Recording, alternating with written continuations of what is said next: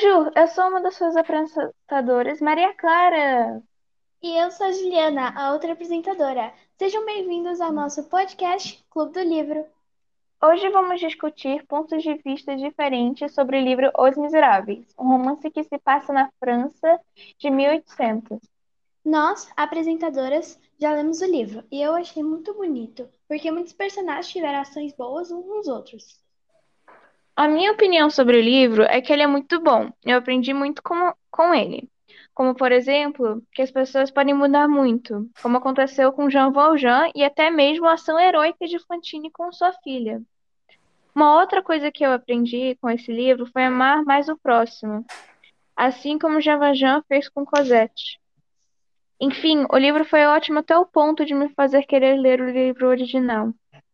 Para isso, estamos aqui com Gustavo Pessoa, Maria Eduarda Salles e Mariane Wernick. Gustavo, o que você achou do livro?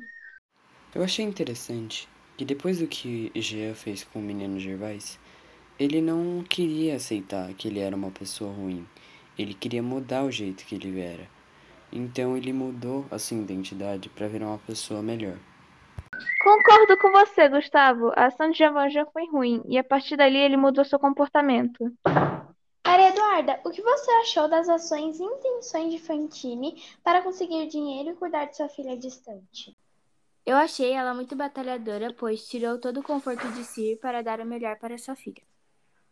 Legal seu ponto de vista, concordo com você. A ação de Fantine foi bonita, a atitude de querer o bem-estar de sua filha.